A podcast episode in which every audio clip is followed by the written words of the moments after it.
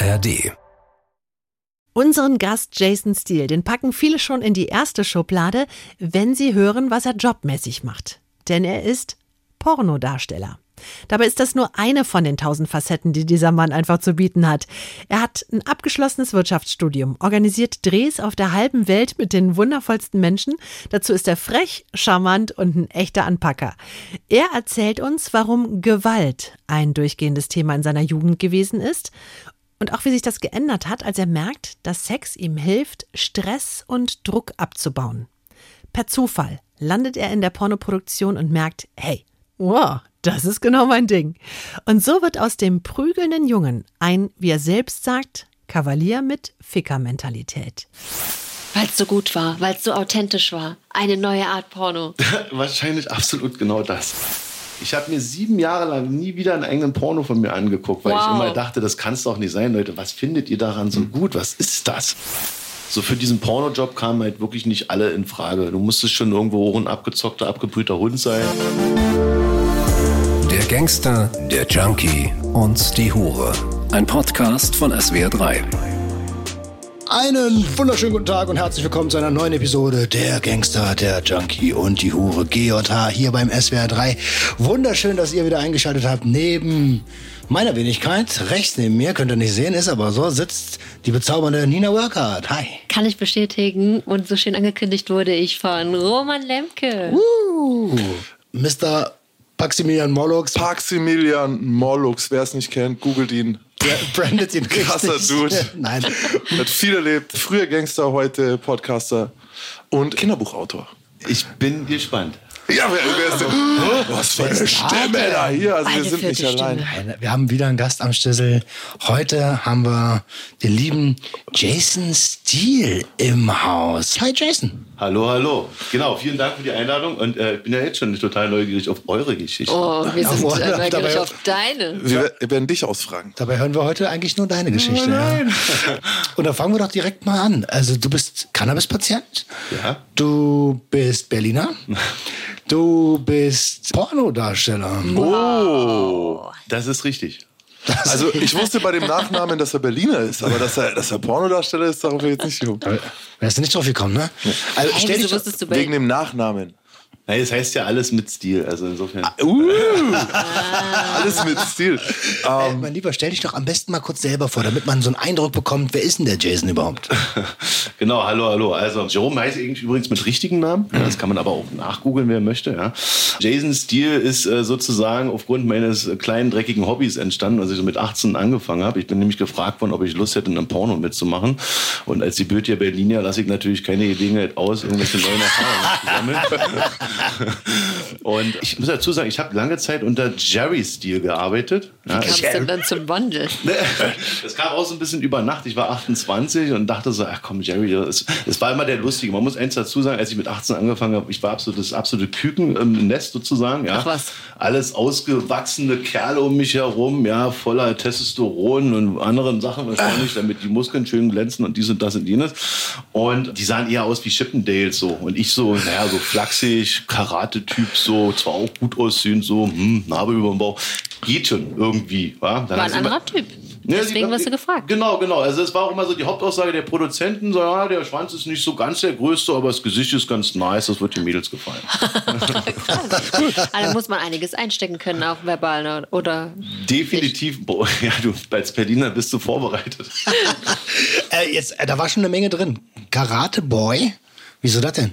Ja, tatsächlich. Äh, ich habe relativ spät eigentlich mit Karate angefangen, mit neun Jahren. Und ähm, habe auch die ersten anderthalb, zwei Jahre so vor mir rumgedümpelt beim Karate-Training. Meine Mutter wollte das immer, dass ich da hingehe. So. Und äh, dann ging das irgendwann los, äh, in Anführungsstrichen, dass meine Kollegen irgendwann den gelben Gürtel und den orangen Gürtel hatten. Und ich dachte so, okay, warte mal kurz, jetzt musst du aber ein bisschen nachziehen, weil die dann auch so in andere Gruppen kamen und so. Und der Trainer meinte dann auch schon so, naja, ich würde dich ja können die andere Truppe schon haben, aber du musst halt einen Gürtel höher sein, dies, das, jenes. Dann habe ich angefangen, meine Gürtelprüfungen zu absolvieren und dann bin ich eigentlich von jeder Prüfung immer ein Gürtel weiter, bis dann irgendwann auch einen blauen Gürtel hatte. Blau stand mir am besten, da habe ich dann aufgehört. Wie lange macht man das denn so? Äh, insgesamt habe ich das sieben Jahre gemacht. Äh, am Ende waren es fünf Tage die Woche. Ich habe aber auch nichts ausgelassen. Sommercamps in Budapest und auch mecklenburgische Seenplatten. Also dazu gehörte dann wirklich volles Trainingsprogramm, teilweise zwei bis dreimal am Tag und also wo ich mit 16 aufgehört habe, war ich fünf Tage die Woche beim Karate-Training. Alter. Das ist schon Hardcore-Leistungssport auch. Bin ich ja, genau. Zack. Also da ist man dann auch wirklich, man ist nur noch auf das Training fixiert mit den Trainern, dies, das, jenes, hast du nicht gesehen. Und ja, man will natürlich auch weiterkommen. Aber ich gebe auch offen und ehrlich zu, es war dann auch eine sehr wilde Zeit mit 16. Also wahrscheinlich so der Höhepunkt, die Pike so von dem, was ich sozusagen äh, als Jugendlicher erleben durfte, in Anführungsstrichen. Das war dann so wild, dass ich dann mit dem Karate-Training erstmal aufgehört habe. Mich sozusagen um andere Leute und Menschen gekümmert habe oder auch um Mädels. Ich bin die Mädels verfallen. Ah. Das Don schon, Juan. ja, das ist früh passiert. Ganz, ganz früh bin ich die Mädels schon verfallen eigentlich. Und Ich glaube, 16 ist ganz normal. aber wann hast du denn angefangen? ne, mit 14 ging das schon los, aber mit 16 war so bei mir die. Da war ich Der am selbstbewusstesten, glaube ich so. Ja. Jetzt haben wir ja Staffel 3 GJH und der Titel der Staffel ist Leichen im Keller. Ist deine Leiche eine Karatekarriere, die nicht zustande gekommen ist? Durchaus müsste ich mir dafür selber nochmal in den Arsch treten, dass ich das hätte nicht nochmal weiter durchgezogen. Aber ich bin auch ohne Vater groß geworden. Insofern gab es da nicht wirklich eine Leitfigur. Tatsächlich, es gibt mehrere Leichen, ja.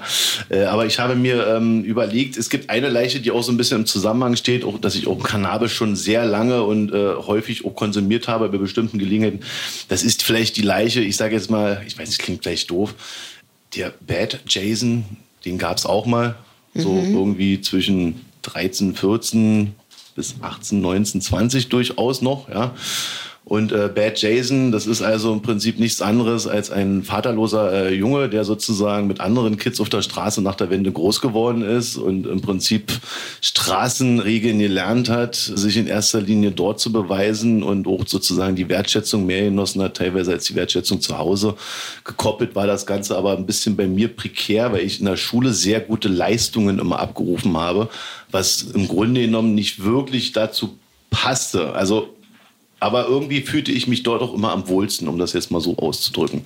Äh, die anderen Kids, das sind also auch im Prinzip ja, Vertriebene, Ausgestoßene oder auch teilweise Elternlose. Und nach der Wende muss man wirklich dazu sagen, da sind einige Familien oder auch ähm, alleinerziehende Mütter wirklich sozial abgestürzt, weil dieses ganze Sicherungssystem, was es in der DDR gab, mit Kindergarten, Schule etc., PP, Hort und so weiter und so fort, und dass jeder eine Arbeit hat. Und ähm, im Prinzip muss man noch eins dazu sagen, also Gewalt an sich in der Familie oder auf dem Schulhof oder auch in der Kita oder auf der normalen Straße, auf dem Spielplatz, waren schon in gewisser Weise normal. Ja, also uns war auch schon als Kindern klar, wer über die Mauer klettert, über die große, wird erschossen und da wird auch nicht gefragt oder so, ja, sondern das ist so. Und es gab auch schon in der Kita irgendwelche Strafen. Also ich sage mal, eine, äh, eine der beliebtesten Strafen war, stell dich in die Ecke, natürlich mit dem Gesicht zur Wand. Ja. Das war schon hart, aber es gab auch mal eine Situation in der Kita, wo wir den ganzen Tag äh, den anderen zugucken dürften, wie sie im Wasser planschten, während wir in Reihe und Glied um diesen Pool drei oder vier Stunden zugucken dürften. Echt jetzt? Das haben die mit uns durchgezogen.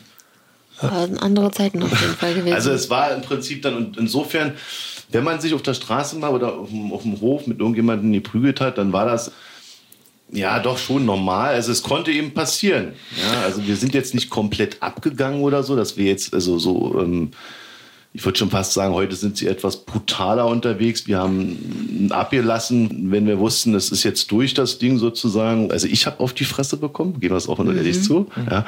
Ich habe viele. Namen an meinem Körper tatsächlich. Auch die eine oder andere äh, natürlich auch verursacht, wenn ich mich mal gekeilt habe mit anderen oder so. Und ich habe auch durchaus die anderen auch wehgetan, sage ich auch, wie es ist. Also nur um die Leiche mal beim Namen zu nennen. Die Leiche ist Gewalt. Ja, Gewalt. Es sind ein paar Sachen so. Ich habe auch ein bisschen Erfahrung mit Karate und dann ist ja eigentlich Karate kennt keinen ersten Angriff. Das ist richtig. Das Also ist richtig. wie ist, es- lässt sich eigentlich damit vereinbaren? Weil du hattest was, was ich mir immer von Jugendlichen eigentlich wünsche oder was ich wünsche, dass sie bekommen, nämlich Gewaltkompetenz. Du wusstest, ein Sengoku Dachi, äh, wenn du von da einen Mawashigeri schickst, der trifft und der tut weh und du hast es ja trotzdem gemacht. Na Moment, das klingt jetzt vielleicht wirklich doof. Aber wir haben schon versucht, so ein bisschen unsere eigene Polizei auf der Straße durchzuziehen. Das heißt also durchaus, wir haben immer dann eingegriffen, wenn wir gemerkt haben, ähm, mit Reden und Co. sind wir da anscheinend nicht weitergekommen. Es gab einfach Situationen, ich sag jetzt auch mal, wir sind auch zweimal losgegangen und haben auch mal den Freund von jemandem, von einer Freundin von uns verkloppt, weil wir mitgekriegt haben, dass er sie geschlagen hat.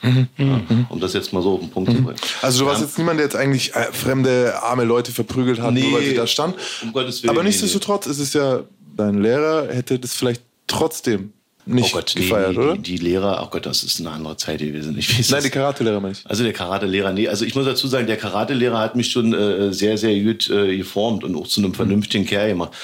Aber wenn man auf der Straße unterwegs ist, es ist leider auch wie es ist. Ich musste mir auch teilweise mit 14, 15, 16, das weiß ich auch, oft mit älteren äh, Jungs kloppen. Einfach weil die mich wahrscheinlich vom Format her schon so eingestuft haben. Und das ging meistens los, dass sie mich angemacht haben. Ja, dann habe ich versucht, der Sache aus dem Weg zu gehen. Dann habe ich auch schon versucht anzubieten, dass es doch sein lassen sollen. Dann habe ich auch manchmal versucht, auch im besten Fall noch darauf hinzuweisen, dass ich Karate mache. Was aber immer wieder dazu führt. Ist wie eine Glaub- Herausforderung. Die, denken- wollen es doch dann wissen. Die wollen es wissen, genau. Und für mich war das dann auch immer so, ich habe dann meistens nicht zurückgeschreckt. Also ich habe dann auch immer gedacht, naja, dann schauen wir mal, was passiert. ja. Nur das Problem war dann irgendwann in der Summe meiner Erfahrungen, auch schon als junger Mensch, habe ich gemerkt, okay, wenn das knallt, dann passiert's. Geht meistens auch für die Jungs ein bisschen doof aus. Ja. Ähm, kannst du dich mal beschreiben, weil du gesagt hast, 18, also Ich habe die Jungs immer schon damals, wenn ich mit 18, 19 durch die Clubs oder auch als ich dann später so 20, 23 war und dann so ein bisschen verglichen habe, so meine Altersstufe. Die waren alle anders unterwegs. Dünner, schlachsiger, also die hatten eigentlich nicht so viel, ich will jetzt nicht sagen Kraft oder so. Was ich einfach gemacht habe, ich habe halt fünf Tage mein Training durchgezogen die Woche, bin nebenbei noch Fußball spielen gegangen, weil ich halt mit den Jungs oft verabredet war, dies, das, jenes. Die meisten meiner Jungs habe ich natürlich auch irgendwie dort auch mit kennengelernt oder auf dem Spiel- und Sportplatz. Und im Prinzip hat man sich einfach nur knallhart jeden Tag irgendwie beschäftigt.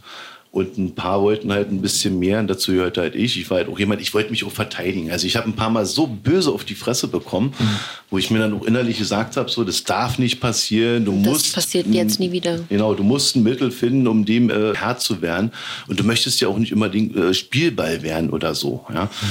Und wenn man dann später so in Anführungsstrichen mit 14, 15, 16 so mm, natürlich Hormonschüber hat und mit einer gewissen äh, Macht ausgestattet ist, ja, dann geht man auch mal mit den Jungs los und dann klärt man halt bestimmte Sachen und dann fallen Späne. Ja. weil gehobelt wird. Was soll ich jetzt sagen? Also, es ist tatsächlich so, man kann das ja nicht sehen, aber äh, es, ist, es sieht unscheinbar aus. Aber ich habe jede meiner Gelenkkapseln, Fingerkapseln ist äh, einmal gesprochen, gesplittert. Ich habe die Nase dreimal gebrochen. Ich habe hier einen Cut, ich habe da einen Cut, ich habe hier einen Cut. Das sieht man eigentlich gar Das ist nicht. nur am Bauch gemacht, wenn ich fragen darf. Genau, Bauchnarbe. Die, die Narbe kennt eigentlich jeder. Die, ne? das ist eine Riesen. Ja, genau. Also ähm, tatsächlich habe ich diese Narbe schon sehr früh äh, bekommen, äh, auf gut Deutsch gesagt. Meine Mutter äh, war damals mit einem Mann zusammen, mit der dem Alkohol sehr verfallen war und aus sehr schwierigen Verhältnissen kam. Und dann ist er auf das Geschrei von mir nicht klargekommen und hat dann im Prinzip mir in den Bauch geschlagen. Wie alt warst du denn da? Zehn Monate. Oh. Fuck. Ich sage immer, wie es ist. Es hat einen in der Jugend immer so ein bisschen bewegt, weil man ständig gefragt wird, was hast du da gemacht? Was hast du Ja, da ja. gemacht? So. Und dann wussten die auch immer, dass ich so ein bisschen nicht wild unterwegs war, aber mich halt auch mal hier und da auch mit Leuten auseinandergesetzt habe, handfest. Und dann kamen so Überlegungen von Leuten so, haben sie dich da abgestochen? Haben sie dich da angeschossen? Was hast du denn gemacht? Hast du so. dir Geschichten ausgedacht? So, es gibt ja so Ähm, ich manchmal. habe ich hab die selbst laufen lassen, die Geschichten. Ah, ja. Mhm. Je nachdem, nach der Facette so ein bisschen, was passte so, habe ich gesagt, so, ja, ja, mach mal. Ungefähr so war's. Hab das aber nie unterstrichen wirklich. Ich Okay. habe mich da eigentlich immer bei dem Thema bedeckt sein. Außerdem wollte ich, dann dachte ich immer, was erzählt, weißt du, wenn du den Leuten jetzt so die Wahrheit immer erzählst, so, das ist immer merkwürdig. Gerade so bei Jugendlichen so. Und, Sie wissen ja gar nicht, wie man damit umgehen soll. Genau, weißt ja. du, so ein Ja. ein Jugendlicher ein betretenes Gesicht macht, ist irgendwie eh komisch. Ja, ja. Ja, shit, okay, aber die ist krass. Ich beschreiben, wie lang ist sie? Die ist gute, die ist gute 20 Zentimeter lang, 30 oder? Zentimeter lang. 30 Zentimeter von einer Seite des Bauchs auf dem anderen, schräg rüber, horizontal zum Boden. Sieht krass aus. Ich weiß. Also tatsächlich ist es auch so, ich musste diesem kleinen jungen Mann von damals auch wirklich danken, dass er sozusagen durchgehalten hat. Ansonsten wäre nicht das passiert, was dann passiert ist. Also im Endeffekt dieses äh, Leben, was dann irgendwann mal, wenn ich abtreten werde, nochmal so in einer Sekunde nochmal mir vorbeizieht, war nur möglich, weil der kleine Mann gekämpft hat. Wow, hast du toll formuliert. Krass. Aber jetzt haben wir ein paar Sprünge drin gehabt. Also ich hänge natürlich noch ähm, bei dem 18 Jahre Pornodarsteller. Also die Zeit zwischen 14 Jahre und ich keil mich gerne und 18 Jahre Pornodarsteller, die fehlt mir. Du hast was für einen Schulabschluss, beziehungsweise wie hast du deine Schullaufbahn beendet und was kam dann? Also äh, ich habe das äh, Gymnasium äh, abbrechen müssen, weil ich sozusagen mit 17 von zu Hause rausgeflogen bin, Mhm. ja, um einen Punkt zu bringen. Du bist zu Hause rausgeflogen? Wieso das denn? Also ich sage jetzt mal, wie es ist. Ich bin erstmal mit 13 rausgeflogen. Ja. Dann mit 14 zweimal, mit 15 nochmal, mit 16 dann mal keinmal. Aber da war ich viel krank, so war ich oft nicht da halt. Es, ja, man, also ich sag mal so, meine häusliche Situation hat auch immer meine Noten ein bisschen widerspiegelt. Also Klar. meine Lehrer wussten sofort, wenn irgendwie zu Hause wieder irgendwie das nicht so richtig lief, dann sind meine Noten auch direkt in den Keller gefallen. So. Ja, Mathematiklehrer waren dann immer ein bisschen hinterher. Aber tatsächlich, genau, mit 17 bin ich dann raus. Ich habe dann beim dritten Mal, also sie hat mich zweimal rausgeworfen und beim dritten Mal habe ich gesagt, du brauchst nichts sagen. Ich erledige das jetzt für dich. Und dann habe ich sozusagen ähm, meine Sachen genommen und bin gegangen. Aber dann war halt auch für mich in dem Augenblick, als ich die Tür dann noch geschlossen habe, da wird es jetzt auch keinen für mich Weg mehr zurückgeben. Krass. Dann gab es ein bisschen Unterbrechung, habe ich im Sicherheitsdienst gearbeitet und dann habe ich die Fachhochschulreife angefangen, das zweijährige Fachabitur. Das hat auch gut funktioniert, da bin ich dann irgendwie viert oder drittbester geworden, habe dann irgendwie die Abschlussrede gehalten, war Schülervertreter, dies, das, jenes, habe aber auch über 123 Verspätungen. Ja, aber ich habe nämlich Nachtschichten geschoben mit dem Hundeführer hinten Saarbrücker Damm und wenn das mit den Bussen manchmal oder mit der Ablösung nicht hingehauen hat, dann habe ich direkt irgendwie fünf Minuten, zehn Minuten, 20 Minuten Verspätung. ne? Ich kann mich erinnern, ich musste einmal, äh, ne- das war eine Datenverarbeitung, da haben sie dann so ein, da komme ich da an, so, ja, wo bist du hier? Schon seit 20 Minuten schreiben die alle hier einen Test. Und ich so, oh, was, echt ein Test? Okay, was müssen wir machen? Ja, du musst was programmieren. Ich mich da rangesetzt. Ich schwöre bei Gott, ich war innerhalb von 10 Minuten mit meinem Programm fertig, habe das nochmal kontrolliert, reicht das ein. Sie guckt nur und denkt nur, wie? Wie hat er das gemacht? Mit Zahlen kannst du gut, ne? Ja, ja, Zahlenaffinität ist da, schon immer. Ich konnte das so gut, dieses mit den Zahlen, dass ich schneller war teilweise als der Rechner des äh, Lehrers. Ich habe mich ganz gerne freiwillig gemeldet für vorne an der Tafel rechnen, weil ich das immer ganz geil fand, ein bisschen schneller zu sein, irgendwie als die Klasse, beziehungsweise irgendwie auch als der Lehrer. Und ich habe ja noch einen Bachelor mit Schwerpunkt Betriebswirtschaft und Marketing und KMU und so. Es Bist du eigentlich ein Nerd? ich mag Geschichte sehr gerne, definitiv. Mathematik könnte ich mich auch mit, glaube ich, an den Tisch ransetzen. Äh, aber ansonsten, ich bin jemand, der rausgeht. Also Okay. ich muss draußen sein, muss was erleben, ich muss Action sozusagen auch immer irgendwie haben um mich herum und es muss bunt sein, es muss abwechslungsreich sein. Und wenn es das nicht ist, dann gestalte ich es mir irgendwie. Du passt in keine Schublade für mich. Das finde ich toll. Ja, es ist äh, schwer auszurechnen, der Mann da hinten. Wir haben uns nämlich zufällig, wir haben uns auf einer Afterparty kennengelernt. Ich kam da und ich hatte eine sehr hübsche Begleitung. Ja, eine wu- wunderbare Begleitung hat er dabei. Das möchte ich auch nochmal. Äh, Liebe Grüße die. Ah, das ist eine krasse Frau so. Also die schüchtert die meisten Männer extrem ein so. Das ist wirklich, da, da ist, ne, entweder schauen sie betreten auf den Boden oder sie kommen da nicht gut drauf klar. Und äh, wir waren oben an so einer Stelle über dem DJ-Pult, so ein bisschen hinten rum und so, man konnte so runter fotografieren. ja. Und da war schönes Licht und sie so, hey, mach mal ein Bild kurz. Und ich fange gerade an, sie so zu fotografieren und sie macht, hm, und hier und hm, und da. Und ich merke aber, ich weiß, es kann nie passen. Und ich bin schon so ein bisschen, und dann plötzlich, weil stell dir vor, hübsches wasserstoffblondes Mädchen wird fotografiert in einem Tube-Top so auf die Art. Und plötzlich kommt so er ums Eck so, zup, taucht einfach auf. und er so, oh, hi. Und ich so, hi. Und er so, warte mal, du musst ein bisschen, halt die Kamera ein bisschen höher. Okay, du, stell dich mal ein bisschen seitlich. Warte, ein bisschen rüber. Ein bisschen mehr lächeln. Ein bisschen, kann ich kurz? Nimmt mir das Telefon aus der Hand geil. und fotografiert ihn wieder eine halbe Stunde lang. Weißt du? Und sie so, zack, zack. Und der hat sich sehr ruhig gefühlt. Und ich dachte mir, wer ist dieser Mann? Und was macht er da mit meiner Nein, Begleitung? nein, nein, voll- du, so bin ich nicht, Mann. Also, So bin ich nie. So bin ich nie. Ich habe Er- tatsächlich die Gelegenheit ergriffen, weil du hattest diese schöne Begleitung, dieses schöne Licht, ja. Und ich dachte so, warte, du musst jetzt ein wirklich schönes Foto auch machen, dass das auch wirklich gut ist. Und dann habe ich schon gesehen, so, warte, das sind so die kleinen Sachen, so wie in den Winkel suchen und so, dies, das so. Und äh, deshalb habe ich dachte ich, so, ich helfe ihm mal. Nee, Hat fand ich- zusammengearbeitet? Ist vollkommen in Ordnung. So Ehre, wem Ehre gebührt so. Ähm, ich äh, schätze sehr selbstbewusste Männer und vor allem, ich habe ja bei ihr auch gesehen, es ist ja wirklich, wenn du so bist, dann bist du eigentlich auch genervt von vielen Männern einfach, weil Männer in deiner Gegenwart halt entweder werden sie billig oder sie Unbeholfen. sind komisch, unbeholfen. Es gibt viele Arten, oder sie werden arschig, einfach so. Das ist der Klassiker mit, du bist angebaggert und äh, gibst einen Korb. Ja, du warst eh hässlich. Äh, äh, Das ist ja, das ist ja. Aber ne, und dann kommt jemand wie er, der einfach ihr das Gefühl gibt, schön zu sein, das ist okay, so einen geilen Abend zu haben. Und am Ende aber nicht mit, hey, und ich möchte dich übrigens wieder. Du hast, du hast ja auch gar nicht weiter unterrichtet, sondern du hast einfach, Nee, du hast es für sie ja- gemacht ich- und ich so und wieder übergeben. Und das ist, äh, das zeigt von selbstbewussten Männern, das war einfach, das war ein Fest. So haben wir uns kennengelernt. Mit dem Foto-Dings, das habe ich wirklich schon wieder vergessen. Ich weiß genau, ich habe dich genau, weil seitdem folgen wir uns ja, Ja, auch ja. sozusagen, genau, ja. Meine Skills habe ich beim German Scout erlangt. Okay, genau, genau, genau. Da, da verliert man die Angst vor schönen Frauen.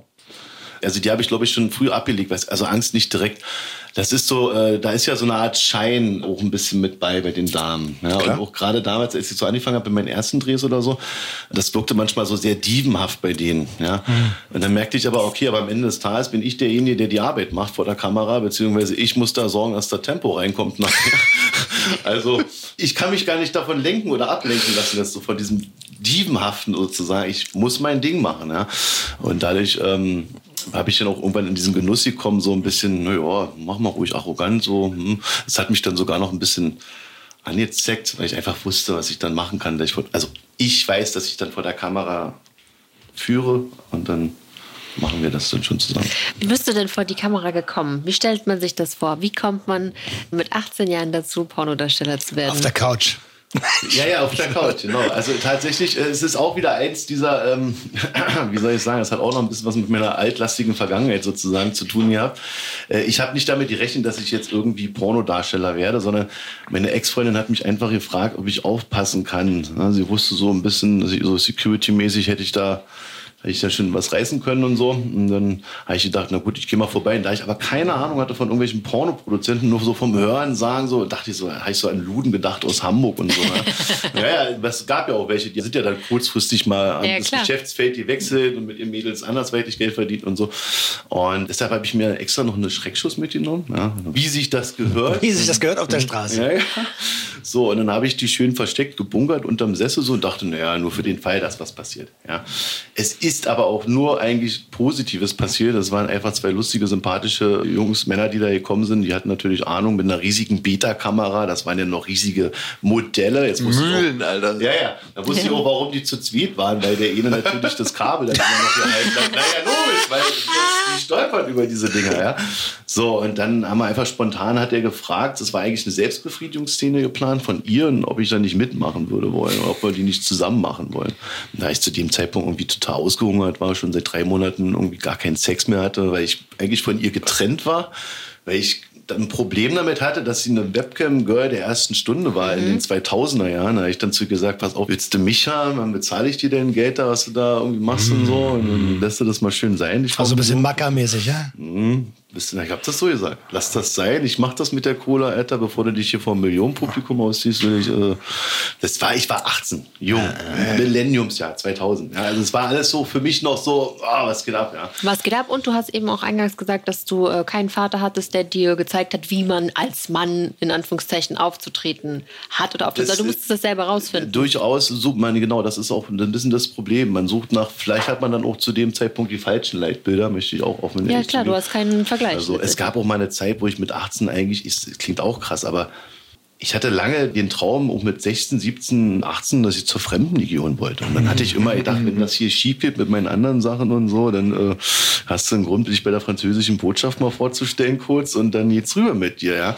Und ich sag's jetzt mal ganz böse, die hätten mich wahrscheinlich auch mit Kusshand genommen damals. Natürlich, Ja. Also natürlich. tatsächlich. Ich habe mich mit 18 dann hier bei der Bundeswehr beworben, in der Regattastraße in Köpenick und so. Da haben sie mir einen T1 gegeben, Kampftruppen, dies, das, jenes, wollten mich hier als Fallschirmspringer haben, Gebirgsjäger. Aber ich bin da letzten Endes zurückgetreten, weil ich nämlich ein Problem hatte schon immer mit Leitfiguren. Und zwar in Anführungsstrichen, wenn die nicht eine gewisse Autorität ausgestrahlt haben oder ich gesehen habe, dass die wirklich was drauf hatten, dann habe ich die nicht ernst genommen. Das war das Problem. Und nun saßen wir alle in diesem großen Raum und mussten Unterschriften leisten. Und ich hatte schon zwei von drei Unterschriften geleistet auf den Papieren und saß so bei den anderen Bienen. Es waren nur drei von 60, die in die Kampftruppen kamen. Das waren aber auch so Hirsche so irgendwie, die waren schon bei der Bundeswehr zwei Jahre und dies, das. Und dann saß ich so bei denen und, und, und chillte so und war dabei, meine, mir das so durchzulesen. Und dann kam einer rein, den haben wir so vorher belächelt. Einfach weil er nicht reinpasste. Er war ein schlagsiger Typ mit Brille, dies, das, jenes. Hatte dann nachher auch nur ein T3, Stabsdienst, hast du nicht gesehen. aber der hatte einen, äh, einen richtigen Abschluss vom Gymnasium. Da haben sie ihm die Unteroffizierslaufbahn angeboten. da bricht für mich in diesem Augenblick die ganze Welt und der ganze Schein der Bundeswehr und alles, was dazugehört, zusammen. Und ich denke mir nur, das ist doch nicht euer Ernst, dass der mir in drei Monaten erzählt, was ich zu tun und zu lassen habe. Ich sage, das funktioniert nicht. Dann Wow. knallt's. Dann knallt es. Da hast du Glück gehabt. Oder ja, du warst wach und dann die richtige Entscheidung getroffen. Stimmt. Also tatsächlich, ich bin dann vorher Ja, wieder zu diesem Sekretariat, zu diesem Dings und habe gesagt, du, ich will das hier nicht mehr und so. Er so, hey, wie, was? Warte mal kurz, nee, nee und so. Ich sage, nee, du hast mich nicht richtig verstanden. Habe ich das so vor seinen Augen zerrissen. Dann, dann gingen, gingen dem die Augen wirklich auf und so. Nee, warte, du musst hier noch mal gleich zu dem psychologischen Gespräch drin und so. Also er wollte mich noch ein zweites Mal rinschicken und so. Und nun muss ich dazu sagen, bei diesem psychologischen Gespräch war der am Anfang richtig assi. Dann musste ich noch mal rein und dann war der aber auf einmal saufreundlich. Dann hat er mir aber auch wirklich, ja, aber du kannst aber. Und ich sage, nee, nee, pass auf, eigentlich wollte ich zur Militärpolizei. Ursprünglich habe ich mich für die Feldjäger beworben. Ja, da hätte ich dann nach zwei Jahren eine kaufmännische Ausbildung machen können. Alles gut, dann hätte ich noch was in der Ausbildung gehabt oder so, dann hätte ich mir was überlegt. Ja, so. Bei den Fallschirmjägern lernst du aus dem Flugzeug zu springen, hast eine Lizenz. Das ist das, was du darfst. Offiziell jetzt 700, 800 Mark bekommen fürs Rausspringen. Dann dachte ich so, ey, komm, ey, Leute, da, das hat dann einfach nicht mehr hingehauen. Und die Birksjäger, dann haben sie zu mir gesagt, wie Birksjäger. Dann sehe ich mich im Skianzug als Berliner irgendwo, ja. Und denke so, das haut doch nicht hin. Ich bin doch kein Skilehrer oder so. Aber ich habe mich dann letzten Endes für die Birksjäger durchgedrungen. Dann hätte die Birksjäger gemacht. Also gab es zu deiner Zeit damals noch die Wehrpflicht? Tatsächlich in den 2000er Jahren bis 2005 oder 6, 7 oder so in dem Dreh äh, galt die Wehrpflicht noch. Jetzt ist mir ein besonders glücklicher Umstand zugute gekommen und zwar dadurch, dass ich mich beworben hatte und ich dann freiwillig aber wieder zurückgetreten bin, da äh, sozusagen äh, für Soldat auf Zeit für vier Jahre und so Quatsch, bin ich dann irgendwie ähm, erstmal aus dem normalen Musterungs-Einberufungsverfahren rausgeflogen. Durch Zufall.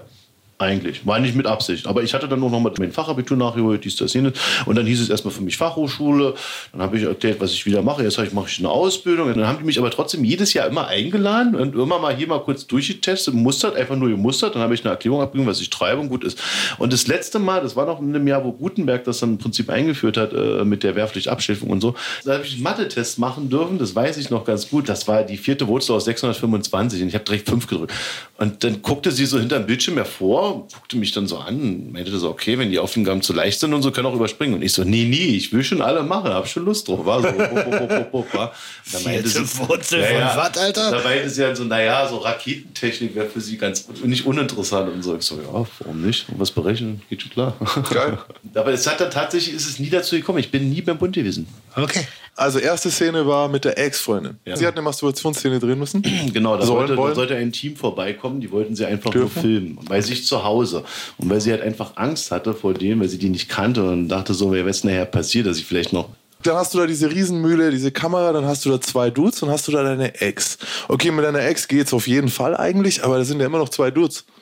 Die habe ich komplett ausgeblendet. Wie eigentlich bei fast jedem Dreh in Anführungsstrichen. Ich sag's jetzt mal ganz grob, ja. Wenn die Dame äh, weiß, was sie tut, äh, dann bin ich voll und ganz äh, fokussiert auf sie und interessiere mich eigentlich im Grunde genommen für nichts mehr um mich herum und ziehe dann so mein Ding durch, in Anführungsstrichen. Kriegt man da nicht Regieanweisungen hin und wieder mal? Ich glaube, die haben das tatsächlich laufen lassen, einfach weil ähm, Weil es so gut war, weil es so authentisch war. Eine neue Art Porno. wahrscheinlich absolut genau das. Ja, super, gut, Erfolg. Ja, Erfolg. Nichts weniger als das.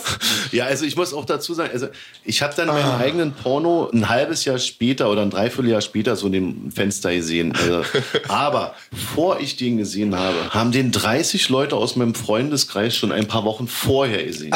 Ach du Scheiße. Die haben, dann war ich 19 zu dem Zeitpunkt, als die ersten den Film gesehen haben. Ja, ich hatte noch nie eine richtige Aufnahme von mir gesehen, jemals nackt. Ich hatte keine Ahnung, wie das auch nur im Ansatz Total aussehen strange, könnte. ne? Der erste, das erste Mal ist total strange. Ich Ja. sagte, ich wurde nervös, weil die beim ersten Mal schon meinten, ey, du hast richtig geil und so und dies und das und die. Ich so, scheiße, was habe ich denn da jetzt gemacht, Alter? Ich weiß gar nicht mehr genau, wa? Und dann haben die sich nochmal getroffen und dann war, dann habe ich schon gesagt, ey, Felix, Alter, das ist echt krass von dir. Und habt ihr euch jetzt echt nochmal getroffen? Ja, nicht alle, es waren ein paar neue dabei und so. Okay, kann ich den dann mal haben? Hast du ihn noch nicht gesehen? Nee, ich habe ihn noch nicht gesehen. Ich hätte ihn den auch gerne mal. Ja, okay. Dann habe ich mir den also ausgeliehen. Damals In der. Videothek oder was? Nein, vom Felix. Ist das ein Kumpel von dir? Also tatsächlich ist Felix, äh, war damals ein Kumpel von mir, genau, ein Malerkollege. Ich war auf dem Gymnasium, aber man kannte sich vom Fußballplatz. Und das ist der, der den Porno für meinen ersten Pornofilm gekauft hat. Ah. Genau. Was denn für ein Maler? Weil du Maler, Maler und Lackierer. Achso, ja, genau, das war ein Maler- und Lackierer-Typ gewesen. Ich sag, wie es ist. Meine Mutter, die ist mit mir zehnmal umgezogen als Junge und die hat sich immer die Wohnung renovieren lassen von einem Malermeister. Und dadurch, dass ich als kleiner Steppke äh, eh sozusagen äh, da abhing, habe ich dem sozusagen auch geholfen und habe, glaube ich, in den zehn Jahren ganz nebenbei mindestens dreimal eine Malerausbildung gemacht oder so. Also wirklich ohne Witz. Ich kann malern, ich kann tapezieren. Ich kann auch ein paar krasse Sachen machen, sogar wenn ich würde wollen. Oder ich einfach die nötigen Mittel dazu bekomme und Zeit und Muße und so. Aber dann kann ich da auch ein bisschen was basteln und dann da geht schon was, ja. Deshalb hänge ich auch gerne mit Handwerkertypen ab, Tischlern, Dachdeckern und so Gerüstbauern. Atzen. Mit Atzen, ey. Ja, genau. Liebe Grüße, Felix. genau. Ähm, und dann äh, habe ich mir den angeguckt und dann gab es ja noch Videokassette und dann musste man noch klassisch vorspulen und dann hast du erstmal irgendwie zwei andere gehabt, so. Das hat mich nicht interessiert. Interessiert keinen, wo bin ich? Genau, wo bin ich? Und auch damals war bei mir so vielleicht noch ein bisschen drin, ach, Story ist doch langweilig. Ich wusste ja auch, um was es geht, Gerichtsvollzieher, irgendwas, bla bla. bla. Ah, du warst die Oh, Gerichtsvollzieher? mit Story. Nee, nee, ich war nur der Mitbewohner, der sozusagen der Mitbewohnerin aus ihrer misslichen äh, finanziellen Lage hilft. Ja, äh, und das sozusagen, damals war das in Anführungsstrichen noch möglich, dass man das nicht ganz uneigennützig gemacht hat in Videos und das dann so dargestellt, naja, ich kann dir das Geld geben und dann kannst du ja vielleicht mal Ist das nicht immer noch so? oder so. Ja, das machen wir heute natürlich nicht mehr, weil es einfach genau Ja. ist überholt. Ja, wobei es immer noch Es funktioniert immer noch, bei es ist einigen nicht Frauen mehr so. ist es immer noch eine Fantasie, deshalb Ja. lasse ich das so mal in dem Raum stehen. Es ist nicht mehr schick im Aber- aber, Zahn der ähm, Zeit. Aber lass uns mal kurz auf dieses Thema kommen, weil du hast gesagt, ja, Story, Vorspulen und bla. Wie wichtig ist denn eigentlich eine Story? Hat sich das verändert im Laufe der Jahre? Weil ich kenne durchaus Leute, die sagen, ey, ich gucke mir keine Pornos an, das ist mir viel zu stumpf. Also gerade weibliche Zuschauerinnen, die haben ja gar keinen Bock, einfach nur da stumpfes Geficke zu sehen. Äh, das kannst du per se so nicht sagen, muss ich äh, Lanze brechen. Also das ist bei mir ganz anders. Tatsächlich ähm, habe ich davon gehört, dass auch manche Frauen gerne einfach nur irgendein krasses Geficke sich angucken, anstatt irgendwas stilvolleres Okay, ich will, mit Story. lass also uns ich nicht glaube, pauschalisieren, du genau. hast recht, aber Die Geschmäcker die allermeisten, mit denen ich mich unterhalten habe, sagen, ey, ist mir zu stumpf. Ich glaube, es ändert sich sogar im Monat. Kann Ich sich glaube ändern auch, so, weißt du? am einen. Tag äh, kannst du dir Dinge anschauen, die du vielleicht am anderen Tag äh, Gut, des Monats nicht so gut 100% findest. korrekt. Wir müssen ja nicht spekulieren, weil wir Ich komme hier mal an dem einen Tag des Monats am besten äh, zurecht. Ihr habt alle sogar ein bisschen irgendwo recht. Äh, Also es haben sich einige Produzenten hervorgetan, äh, die hatten einfach schlichtweg Erfolg mit diesem stumpfen Pornos. Einfach unter Anführungsstrichen, da war eben Story nicht wichtig. Aber die hatten eben so viel Erfolg damit, dass ihnen sozusagen der Erfolg recht gegeben hat und die Einnahmen und so weiter und so fort. Also haben sie es weiter produziert und man hat sich vielleicht als Außenstehender gefragt, ist das wirklich so? Also, also zum Beispiel auch diese Geschichte, klar, das kennt man natürlich von YouTube, warum liegt hier Stroh? Ja. Das kann man sich natürlich von Nils Monitor natürlich nochmal gut erzählen lassen. Das ist ja der Sohn von dem Gründer vom Magma-Film. Das ist, sind dann so Geschichten, wo er auch gesagt hat, er hat einen Darsteller gebucht. Alles ist klar, der hat einen Test, alles ist safe, auch die Darstellerin die richtige Wahl und der Typ kommt mit einer Maske an und sagt, naja, ich will ja nicht, dass mein Gesicht gezeigt wird. Ach so. Und das ist ein Profi-Produzent und denkt sich so, der hat einen riesen Schwanz in der Hose. Wie kriege ich das jetzt hier hin, dass der noch vor der Kamera und so. Und dann denkt er sich, ach, weißt du was, scheiß drauf. Ja, jetzt machen wir einfach eine völlig banale, dumme Story. Das ist jetzt wirklich scheißegal. Hauptsache, er kriegt diese Szene. Es ist ja auch alles vorbereitet. Das Ja. sind alle unsere Point. Kostet ja. doch alles Äh, Geld. Genau, es kostet Geld, ja.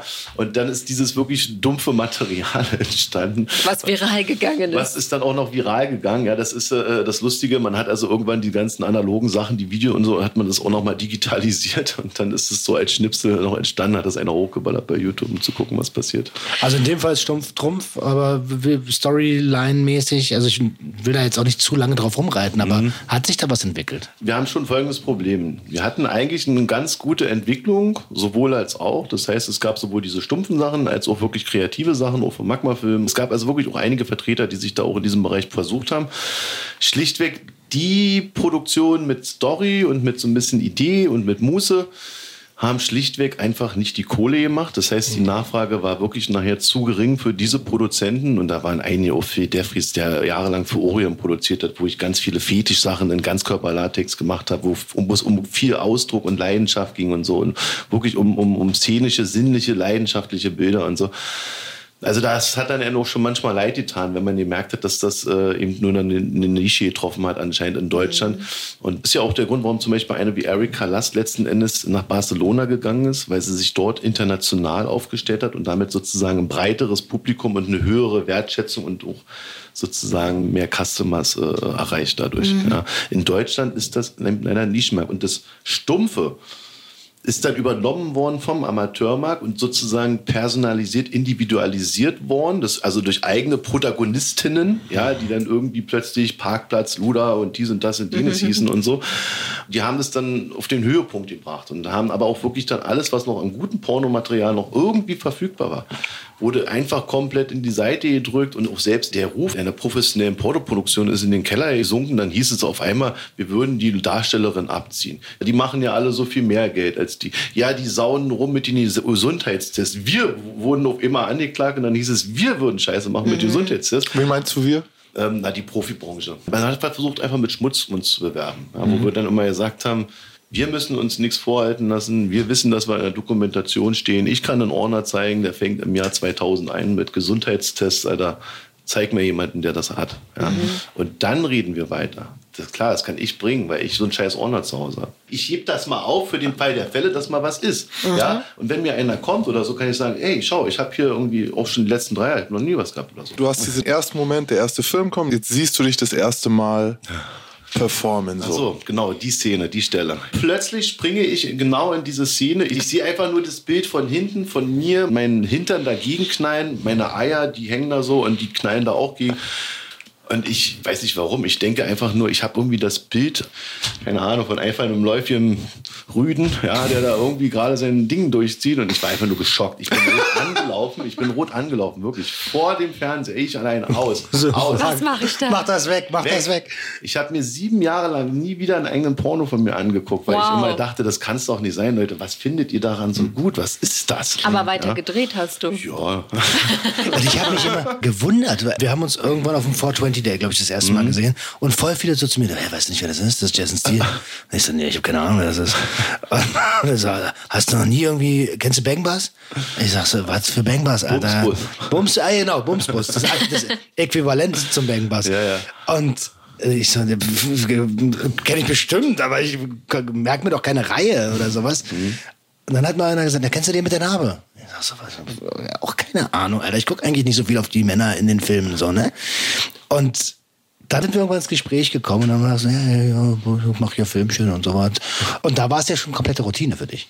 Wie kann ich mir das überhaupt vorstellen mit den Buchungen? Also, wenn du jetzt noch keine Brand bist und dich selbst vermarktest über ein eigenes Management oder so, ähm, bist du in einer Agentur gelistet, wo dann Anrufe kommen wie in so einer Setcard oder wie funktioniert das? Nee, tatsächlich nicht. Also Agenturen für Pornodarsteller haben noch nie funktioniert in Deutschland. Mhm. A, wäre der Agenturmarkt eher ein weiblich ausgerichteter Modelmarkt sozusagen. Und ähm, da will ich jetzt ehrlich sein, da haben das schon einige probiert, auch schon äh, sehr selbstbewusste Männer, die dann wirklich den Hut geworfen haben, weil die Mädels doch sehr anstrengend sein können. Auch gerade in diesem Job sind sie nochmal vielleicht nochmal schwieriger und verursachen mehr Stress und dann ist es auch mal kein Modelgeschäft mehr. Und deshalb hat es nie so richtig funktioniert und deshalb ist das eigentlich alles immer eine Direktanfrage bei allen, bis heute eigentlich auch bei Instagram und Co., gerade bei den deutschen Darstellerinnen. Im Ausland ist das anders, da funktioniert das über die Agenturen, aber bei den Deutschen ist immer noch so die direkte Anfrage. Und da wird über den Preis verhandelt. Ja, was ist es für eine Szene? Wer dreht dort für wen? Hast du nicht gesehen? Wer mhm. ist mein Drehpartner und so weiter und so fort? Und dann geht es dann erstmal klassisch ums Geschäft. Aber wir haben schon das Problem, dass wir die Preise nicht zahlen können. Ja, mhm. also die haben teilweise wirklich sehr hohe Vorstellungen, vierstellige Bereich Vorstellungen, auch Amateure, die sagen, du Jason, ich mache in der Webcam Tausende am Tag, du weißt, ich gehe hier 20 Tage im Monat, alter Knallhart, jeden Tag zwölf Stunden vor die Webcam. Nenn mir einen Grund, warum ich jetzt vor deine Kamera treten sollte. Das heißt, du kannst dich gar nicht mehr im klassischen Sinne hochbumsen. Nee. so nicht mehr, nee, nee, um Gottes Also wenn es das überhaupt jemals gab, dann... Nee, ja, genau. Also, ich bin ja sozusagen auch schon jetzt 23 Jahre tatsächlich dabei. 23 Jahre. Da, ich muss unbedingt fragen, was äh, denkst du, hast du mitgezählt oder ähm, hast du eine grobe Schätzung, wie viele Frauen in der Zeit mit dir geschlafen haben? Mit mir geschlafen haben? ich glaube, ich kann mich an die privaten Frauen mehr erinnern als an die Drehs und Sets tatsächlich. Also Ähm, Max zählt auch gerade im Kopf, sehe ich. es gibt tatsächlich wahrscheinlich eine vierstellige Zahl. Äh, aber alles, was ich mit den Damen geteilt habe, das habe ich vor allem in den ersten Jahren meines Daseins äh, von, von anderen Frauen gelernt. Ja? Ja. Insofern möchte ich mich dafür nochmal bedanken bei den ähm, Damen, die mich toll. dort in ihre, in ihre Welt eingeführt haben. Ja? Mhm. Und ich dann hin und wieder auch mal meine Welt sein durfte. Ich gebe einen Gruß an die weiblichen Zuhörerinnen raus. Sagt eurem Bettpartner, ob er weiblich oder männlich ist, gerne, was ihr mögt. Sagt ihm das, Ja, kommuniziert das. Nur so kann es toll werden und auch nur so ähm, haben beide Parteien oder wie viele auch immer involviert sind, eine Chance, ja, einen guten Moment zu haben und ehrlich miteinander zu sein. Ja, dann noch ein Hinweis an die auch älteren äh, Damen vielleicht oder so. Nur Mut, ja. Die jungen Männer warten auf euch. Ja. Und sie sind voller Leidenschaft. Wie hast du es denn so die letzten Jahre im Privaten erlebt? Wie kommt eine Partnerin damit zurecht? Ich werde das ja andersrum auch oft gefragt, ob man mit mir als Partnerin als Mann leben kann. Und ja, jetzt interessiert mich das mal bei dir auf der anderen Seite. Ja, das ist äh, genau die Killerfrage sozusagen. Ja, ist es Äh, wirklich. Aber man kann natürlich auch mit einer Pornodarstellerin oder mit einer Sexarbeiterin natürlich eine Beziehung haben. Man kann auch mit ihr Kinder haben, natürlich. Also auch tatsächlich die Mutter meines Kindes ist Domina. Wir sind dafür. Wir sind pro.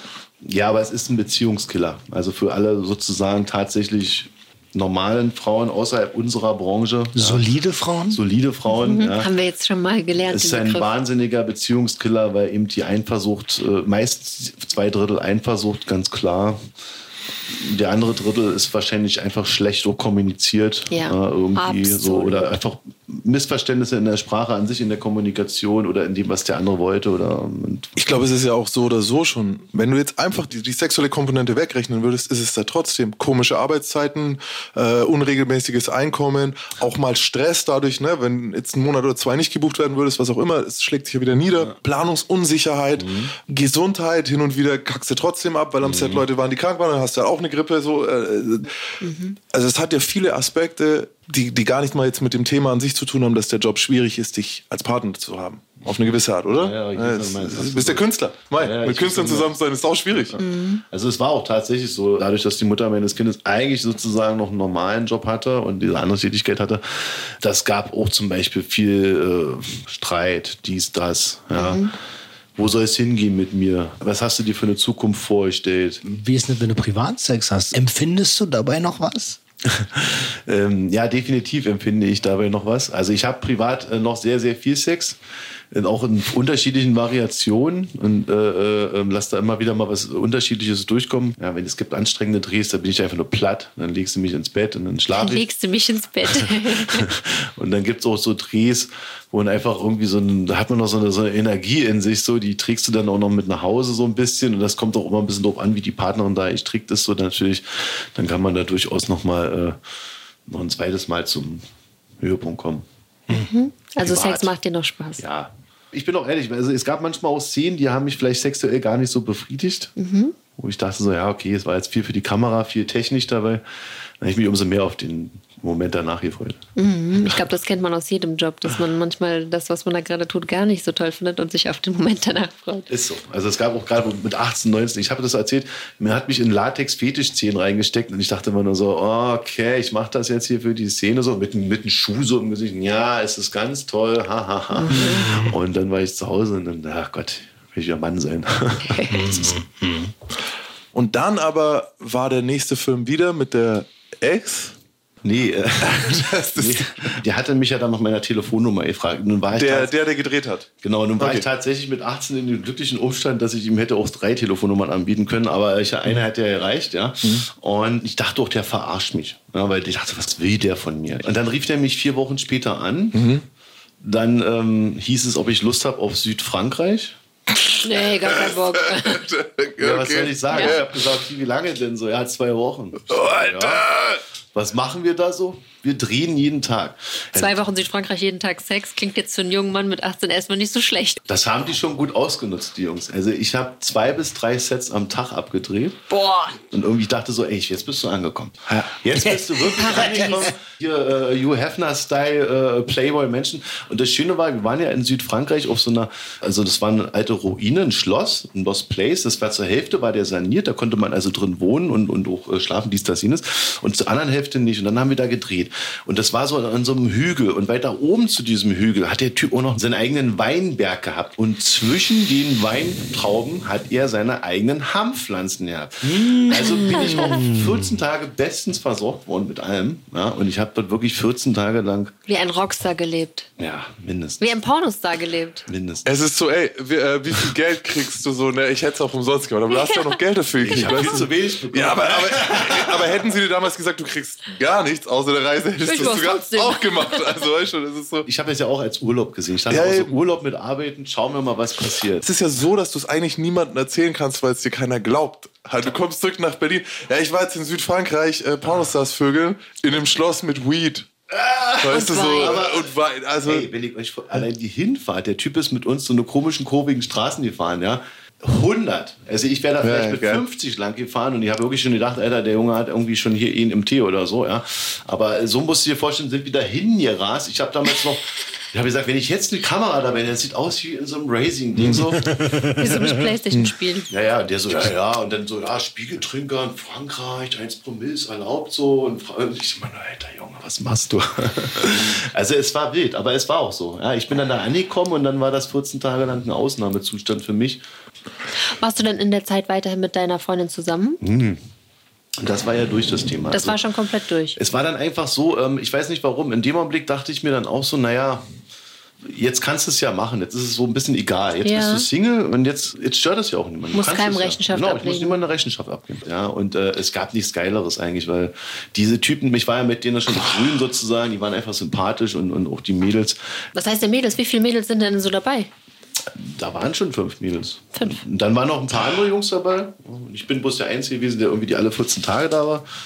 Und dann hatte ich da sozusagen jeden Tag zu tun. Okay, wie kann man sich das denn vorstellen bei solchen Produktionen? Wird da irgendwie vor Start getestet oder wird Ja, alles safer, sexmäßig ja, ja. durchgeführt? Weil wir kennen alle bestimmt viele Pornos, wo auch keine Kondome und so verwendet werden. Wie lief das so in der Zeit ab? Ja, in dieser Zeit würde ich sagen, war ich nicht ganz artig. Und dann muss man mal schauen, nicht, dass da irgendwas schiefgegangen ist nachher. Also, ja, Gott sei Dank natürlich dann nicht. Man muss an der Stelle mal sagen, äh, das hat auch nur funktioniert, der erste Dreh, weil das mit der Ex war, weil wir nämlich gar keinen Test hatten. Ja, sonst hätte es nicht funktioniert, rein, rein theoretisch. Und man uns dann auch gefragt hat, es war ihr erster Dreh, unser erster Dreh, dies, das, jenes. Musste dann natürlich auch nochmal einen Test machen und so weiter und so fort. Damals war es so, da wurden ja noch drei so eine richtig großen Kanülen Blut abgenommen. Das sind da richtig fetten, fiesen Bäh, Nadel. Ja, ja. genau. Du? Und ich hab's ja, ich hasse bis heute. Blut abnehmen, ja. Aber da hat sich dann auch so eine richtig, äh, die war 76, so eine alte Frau da mit mir hingesetzt und mit so einem Ordner und mit Bildern und dann hat die mir alles so gezeigt, die Geschlechtskrankheiten und mich aufgeklärt richtig und so. Und äh, ich habe das dann noch immer ernster genommen mit dem Gesundheitstest, einfach weil ich immer dachte so, ja, ich will mir nichts wegholen, einholen oder sonst irgendwie. Die Gesundheit ist mir immer lieb und wichtig. Nachvollziehbare Angst. Und äh, ich hatte auch immer Angst, dass Frauen schwanger werden von mir. Und dann habe ich auch sowieso mit Kondom viel, wenn ich dann mal irgendwie was gemacht habe, ja. Und danach hast du dir einen eigenen Bus geholt? Oder? Wann, wann ging das denn los? Mit dem Bumsbus? Der Bumsbus. Tatsächlich haben wir schon 2012 angefangen vorzuproduzieren. Wir haben Bumsbus schon anderthalb Jahre vorproduziert und ähm, sind auch schon relativ früh auf die Gedanken auch gekommen, uns ähm, diesen, diesen Song auch von Orgi machen zu lassen. was ist denn der Bumsbus, Mann? Ja, was ist es denn? Jetzt tu nicht so. Also Gefährlich. Ich weiß, ich schwör, ich weiß nicht. Also der Bumsbus ist ein äh, umgebauter ähm, Straßenvan mit besonders großer Ladefläche ja.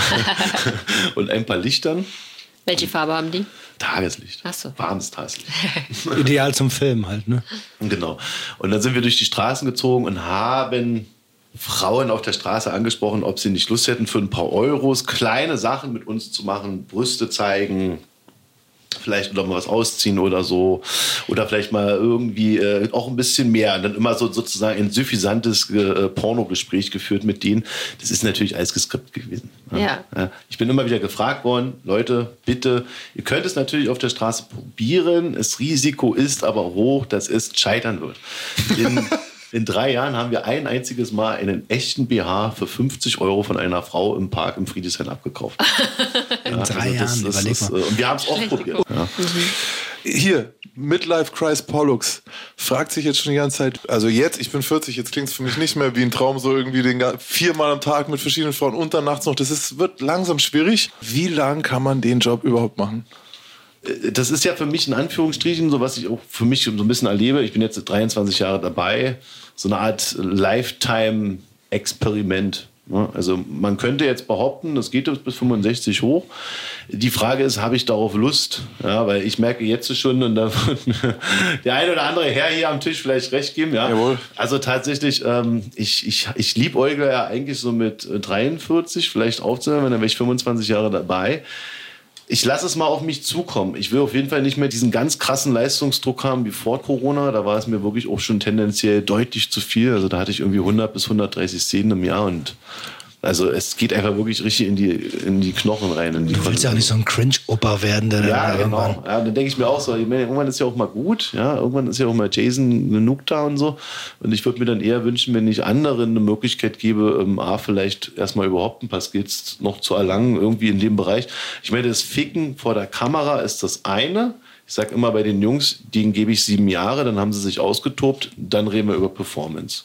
Weil dann ist der weiß ich nicht, der Austobungslevel bei den Jungs äh, abgearbeitet. Dann können wir normal reden über die Szenen, über Skripte und äh, manchen geht das natürlich auch schon früher. Also ältere Herren, wenn die jetzt mit 30, 35 bei uns Open Business anfangen, das sind dann aber auch schon in der Regel gemachte Typen.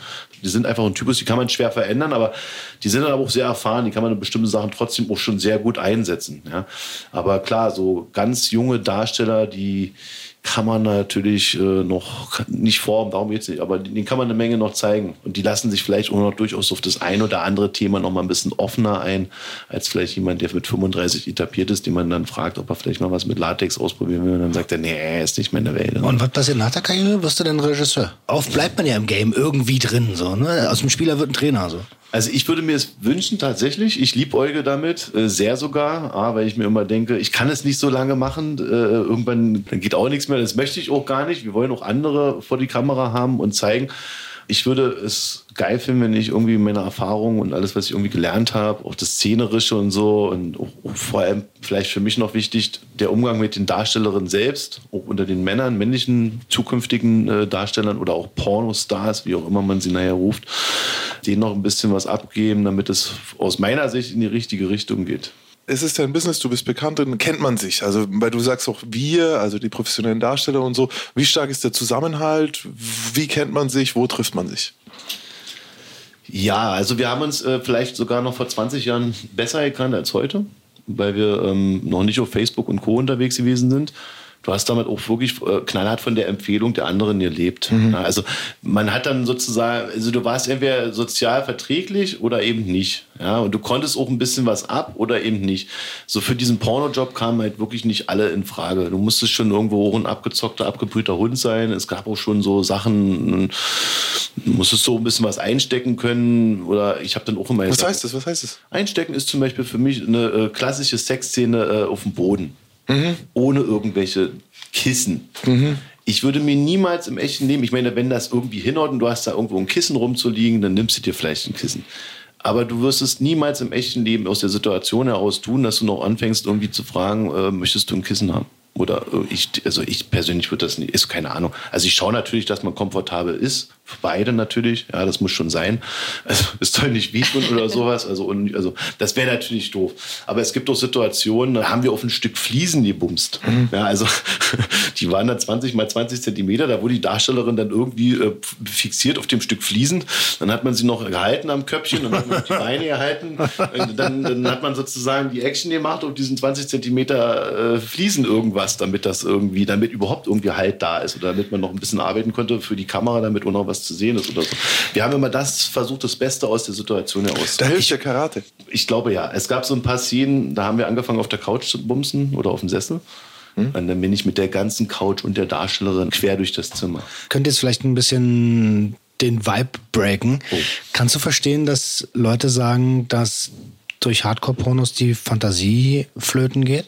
Ähm, Es kommt darauf an, was du dir immer wieder anguckst. Also ich glaube, wenn du dir immer wieder dasselbe so ein bisschen reinziehst, so eine bestimmte Richtung, mach mal ein einfaches Beispiel, POV Blowjob. Wenn du dir immer den POV Blowjob reinziehst. POV müssen wir auch noch erklären. Point of view. Point of View, genau. Also das ist die, Der Zuschauer hat das Gefühl, er ist sozusagen. er ist der Darsteller. Ähm, Darsteller Genau, genau. genau.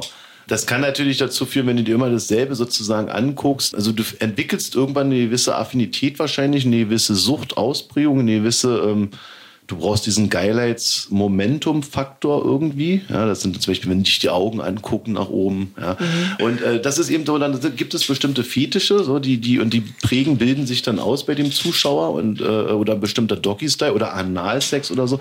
Und er hat irgendwann das Gefühl, er, er könnte nur auch im echten Leben seinen sexualen Höhepunkt, Momentum haben, wenn er jetzt Analsex praktiziert. Wenn er jetzt am Ende nochmal POV auf seine Freundin hat oder sowas. Also das liegt einfach wirklich daran, äh, ich würde sagen, es ist einfach zu viel Konsum von einer Sache, ja, und zu viel, ähm, muss trotzdem eins dazu sagen, wenn du das jeden Tag praktizierst, genau wie mit dem Zocken oder auch, äh, ja, es gibt ja viele Suchtarten, ja, dann wird es irgendwann eben doch zu einem Problem. Und da muss man auch drüber vielleicht dann, durchaus mal mit jemandem reden.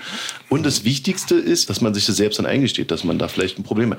Ich gebe nämlich offen und ehrlich zu, es Ganz gab eine. Zeit lang auch bei mir mal ein Problem. Das lag darin, als ich dann mit 18, also ich hatte dieses in den Mund spritzen oder in, in übers Gesicht spritzen, das, das kannte ich bis davor noch nicht. Nur aus mal Bildern, hier und da mal einem VHS-Streifen, wo es dann irgendwo gemacht wird. Aber in dieser Masse, in dieser Form, wie man das auch heute abrufen kann, habe ich das ja nicht erlebt. Und dann erlebte ich natürlich innerhalb eines Jahres, es hieß ja immer nur noch ins Gesicht spritzen. Immer nur im Mund ins Gesicht, im Mund ins Gesicht. Und ich dachte so, am Anfang war es dann geil. Und dann merkte ich auch, wie ich so ein bisschen süchtig danach wurde, wie ich dann auch dieses Momentum brauchte. Es ging in mein Privatleben über. Und dann habe ich aber manchmal ganz überraschte, bis hin schockierte Gesichter gesehen, die dann einfach gesagt haben, huh, Und damit habe ich jetzt nicht gerechnet. So, oder, huh, das gefällt mir gar Und nicht. ich genau so, darauf wollte ich hinaus. Wenn du dir immer wieder Dinge anguckst, die du dann im Privat nicht so bekommen kannst. Viele Leute flüchten dann halt in das rein optische, weißt du? Ich glaube vielmehr, dass ein falsches Bild von das ist normal entsteht durch ähm, geskriptete Filme. Für dich ja war es ja auch überraschend, hast du gerade erzählt. Und die Jugendlichen heute haben ähm, nicht mehr dieses Überraschungsmomentum, sondern es ist ja alles online verfügbar in krassesten Auswüchsen. Und ich glaube, als Jugendlicher heute bei Null anzufangen und Sexualität zu erfahren, ist sehr, sehr schwierig, weil du gar nicht weißt, wo stehe ich, was ist denn normal im Sinne von Ja, ich hab- schön ja, für ich- beide. ich- Ich habe Sex durch Pornos gelernt. Ich hab und da, das ist kein Learning. Jein, erst vor kurzem hat mir das jemand gesagt, so, hey, ich habe Sex durch Pornos gelernt und das ist ja schon diese Generation so ein bisschen. Ich glaube, was dazugehört, gerade bei Männern, dass der Teil davor, zum Beispiel Vorbereitung beim Analsex, dass das bei Pornos ja komplett rausfällt eigentlich. Das gibt ein falsches Bild bei einem Sehr 15-, gutes Beispiel. 16-Jährigen, der denkt, ah ja cool, das geht halt einfach und dann aber auch den Druck aufbaut, hey, warum geht es denn nicht? Ich weiß, dass es geht, ich habe es gesehen. Man muss halt auch das Drumherum lernen. es ist halt So, nicht weißt authentisch. Ja, ja. und, und, und- und das nicht als selbstverständlich erachten, dass du alles machen Genau. darfst, was, was, aber, was aber das du ist ja der gesehen hast. Das, das denke ich ja auch nicht, wenn ich mir jetzt einen Actionfilm mit Vin Diesel anschaue, denke ich auch nicht, halt, Alter, ich kann mit dem Auto jetzt über, Ja, genau. über das Ding springen. Aber das ist ein gutes Beispiel. ja. Das, Also, wenn- natürlich. Ich mag, machen wir mal Werbung für King zum Beispiel, die dann oft die hardcore abgehen, aber du siehst davor die Leute in dem Vorgespräch, so, ey, ja, ich bin ein bisschen nervös, ich freue mich auf das, ich freu, und du siehst danach ein Gespräch, wo dann so, boah, okay, hui, das war viel so, oder das war toll, oder das war das Beste daran, und dann hast du so dieses, du, du siehst noch den Mensch davor und danach so. Und das finde ich eigentlich interessant, finde ich wichtig, würde vielleicht auch ein bisschen helfen, so, ne, um, um, um die schwarzen Schafe auszusortieren, wo viel Scheiß passiert, den die Leute eigentlich vielleicht gar nicht wollen. Die kriegen die Box nicht mehr zu. Ja, ja, also es wird sich wahr. nie wieder ändern. Es wird nie wieder so sein, wie es damals war. Wobei ich auch sagen muss, man, ich bin 83er und ich habe 10 angefangen, Pornos zu schauen. So, als wir das erste Mal irgendwo Pornos entdeckt haben, bei irgendwem waren wir alle nur noch dort gehockt. ja, spannend. Und da war auch gleich DP, also Doppelpenetration, war so das. Das war mit der erste Porno, die ich gesehen habe, waren halt zwei in der Frau drin. Und ich dachte mir so, hey, hey. So. Meine erste Szene war eine zwei Meter lange Perlenkette, die erstmal aus der Frau geholt wurde. Ja, da wirst du, da bist du vor. Und ich Zwei sag mit- Meter. Ja, mit dem Mund so. Er hat es dann so, in, dann weckte er so und plötzlich so, huh, und dann hast du noch so eine O-Ton-Stimme dazu gehabt. So, was hat er denn nun entdeckt? Ja, Und ich weiß noch, trotzdem blieb der weibliche Körper für mich lange super mysteriös. Also auch wenn ich das, wenn du das dann früh gesehen hast. Was sagst denn du als Darsteller? Also was könnt, könnt ihr irgendwas besser machen an der Stelle, um präventiv auch zu arbeiten? Oder sagst du, ey, ich bin Künstler, ist mir egal? Was ja auch legitim wäre. Hm, Nee, nee, also ich versuche schon, äh, also wir haben natürlich nur außerhalb unseres äh, Films jetzt dann mal die Gelegenheit, uns nochmal zu äußern oder auch vielleicht zu rechtfertigen für das, was wir tun, in Anführungsstrichen. Voll der wichtige Punkt. Ja, du hast sonst gar keine Stimme eigentlich. Nee, die, also ja, genau, weil äh, im Film ist Film oder beziehungsweise der Film ist eine bestimmte Idee eines Regisseurs, ja. Äh, der sieht halt vor, dass in, in, in, in der Dinner-Candlelight-Szene am Ende eine Analsex-Szene gemacht wird oder so. Und damit das den Film nicht zu sehr unterbricht oder in die Länge zieht, ja, das kostet ja auch Geld, ja, äh, ähm, ist halt sozusagen dann das dazwischen, eigentlich das Vorbereiten oder so, das fehlt. Aber es gibt natürlich auch Situationen, in denen man sagen könnte, ja, klar, die Frau bereitet sich vielleicht wohlwissend schon darauf vor oder so, ja, und weiß vielleicht, es könnte eine längere Nacht werden und wer weiß, was in dieser Nacht alles passiert. Alles könnte. Tolles passiert. Ja. Fühlst du irgendwie eine Verantwortung oder? Doch, definitiv fühle ich eine Verantwortung. Also ist beim Thema Analsex zum Beispiel, äh, also ich möchte nicht der Frau wehtun, ja, möchte ich nicht. Dass ähm, bei Analsex es trotzdem durchaus eben auch, wenn es wild wird, auch wenn es von beiden gewünscht und gewollt ist, ja, eben auch mal zu kleineren Verletzungen kommen kann, kleiner anderes oder so, und kann passieren. Das, da sind wir dann alle auch ein bisschen drauf vorbereitet, aber wir wollen grundsätzlich dem anderen ja nicht wehtun. Das heißt also, wir fragen ähm, genau nach. Wie möchtest du es am liebsten? Möchtest du es am liebsten in dieser Position? Möchtest du es, wo möchtest du vor denen noch mal vorher? Wollen wir es vorher noch mal machen, damit du schon mal, das klingt jetzt doof, aber schon mal ein Gefühl für meinen Schwanz bekommst? Einfach damit sie das schon mal sozusagen einmal am Start hat und, und weiß, es geht oder es geht nicht. Weil wenn wir jetzt feststellen, es geht vielleicht nicht, weil er ist auch zu dick. Es gibt Darsteller, die haben einen Monsterpenis und wenn das dann zu groß ist nachher und, und die hat Schmerzen, weil es zu groß ist, ja, Ja, dann- ohne Spaß, da bedankt sich keine Frau. Genau, dann wird diese Szene auch gecancelt. Zumindest bei meinen Produzenten in Deutschland. Die würden dann sagen, wir drehen kein Anal, wir machen nur ein Vaginal. Ja, das ist eigentlich so die Vorbereitung. Jetzt gibt es leider im Ausland ähm, Agenturen und Models und Produktionsfirmen. Und da heißt es dann, das Model wird gebucht für Anal. Das Model sagt auch Anal zu, hat aber vielleicht noch keine Ahnung, welcher Darsteller. Oder sie weiß sogar, welcher Darsteller, hat gesagt, ja, mit dem passt es. Und wird an dem Tag aber plötzlich mit anderen Resultaten überrascht, weil der Darsteller konnte nicht. So was passiert, Test vielleicht nicht rechtzeitig, whatever. Wir mussten einen neuen nehmen. Ja und stellt dann vielleicht fest in der Szene, warte mal kurz, der Schwanz ist sehr, sehr groß. Dem hätte ich nicht zugesagt vorher. Ja? Und dann gibt es manchmal, in Anführungsstrichen, muss man so sagen, wie es ist, im Ausland sind sie ein bisschen härter, agenturentechnisch. Die treiben die Models dann hoch an. Ja, sagen, ja, aber du musst die Szene jetzt aber drehen. Das ist jetzt sonst aber schlecht, wenn du da jetzt irgendwas cancelst. Schlecht für mich als Agentur. Ja. Und das wird dann auch ein Bereich, wo ich dann sage, ähm, scheiß Agentur, scheiß Vermittler, scheiß Manager, nimm dir einen anderen, mach dein eigenes Ding, Alter. Der Druck ist natürlich auch groß. Es ist wahrscheinlich wie bei anderen Modeljobs. Wenn du in einer Agentur bist und du verdienst damit deine Brötchen, dann willst du diesen Job machen. Ob die Schuhe dir jetzt zu klein oder zu groß sind, die schicken dich damit dann auf den Laufsteg. Exacto el mundo. Ey, ich Mit würd- den Schuhen ist ein gutes Beispiel. Ich würde sogar noch weitergehen. Es ist ein Problem sogar in der Sexualität an sich, dass also oft nicht Nein gesagt wird, obwohl man eigentlich nicht mehr will. Oder halt das Nein auf eine subtilere Art nicht als Nein, Nein, Nein, Nein, sondern ne, anders gezeigt wird und Leute halt drüber gehen. Ja. Als Typ ist es echt und es, das, ich will jetzt gar nicht das verallgemeinern oder so, aber ich bin eigentlich ein empathischer, nicer Dude so, und mir war das nicht bewusst so. Und ich habe eigentlich jetzt noch keine Frau getroffen, die gesagt hat, ich habe noch nie irgendwas gemacht, worauf ich eigentlich keinen Bock hatte sondern eigentlich hat mir jede Frau gesagt, ja, es war schon mal. Und wenn es in der Jugend war oder wenn es Ding war, so ich habe es irgendwie, Ich glaube, jede Frau, die gerade zuhört, hat fast äh, auf die schnelle fünf Beispiele im Kopf. glaub mir, die wenigsten Typen. Ja, und Weißt ich finde es so- toll, dass du es sagst, weil eben es muss nicht erst ein Nein, Nein, Nein, Nein, Nein, Nein, Stopp, Ja. Stopp sein, sondern wenn man ein bisschen wach ist, sieht Voll. man an der Haltung, an der Körpersprache, an der Antwort, die sie gibt, auch wenn es kein schreiendes Nein ist, schon, dass da vielleicht gerade irgendwie gar nicht mehr so die Zustimmung Ich will ist. die Dudes jetzt nicht verteidigen. Überhaupt nicht. Aber bei mir kommt es vom Kämpfen, dass ich Körpersprache lesen kann. Ich garantiere dir, viele checken es nicht. Ja, ich glaube auch. Die sind so stumpf in, und dann noch in diesem Moment der Geilheit oder so, dass das dann. Mhm. Im Fetischbereich ist das ja ganz toll gelöst, meistens mit einem Safe Word oder Codeword. Oh, gibt's was das bei. Pornos? Genau, würde mich nämlich auch interessieren. Ähm, nur bei Fetisch 10. Und dann versuchen wir uns auf ein Wort zu einigen, was nicht total aus der Reihe fällt. Nicht Käsekuchen. Genau, sondern dass man im Prinzip rein theoretisch noch einen sauberen, schönen Cut machen könnte, immer noch Mhm. in dieser Stelle, ohne dass man das jetzt zu sehr erkennt. Ja. Nee, ähm, tatsächlich das meistbenutzte Wort international ist es Pineapple. Pineapple, Genau. ja, Aber Ananas. warum Pineapple? Gute Frage. Das ist irgendwie entstanden in Kalifornien und dann hat sich das irgendwann durchgesetzt als das Safe Word irgendwie schlechthin. Ah, das wusste ich nicht. Habe ich was gelernt. heute. krass. Ich habe noch nie jemanden Pineapple rufen hören. Nee, die schneiden das dann raus. Okay. Der Fetisch ist, der wir äh, die Szene genießen sozusagen ohne Unterbrechung oder Genau. unnötige Unterbrechung. Was? Da wird geschnitten? Kann man Es sich wird, nicht bei den, es vorstellen. wird auch bei den Jungs geschnitten. Die Jungs brauchen manchmal deutlich mehr Zeit für den Abschluss, als sie vorher für die eigentliche Szene verbraucht haben. Ja, Absolut. Das kann schon mal vorkommen. Diesen Kampf möchtest du nicht sehen. Das glaube Was soll ich jetzt verraten? Allerdings.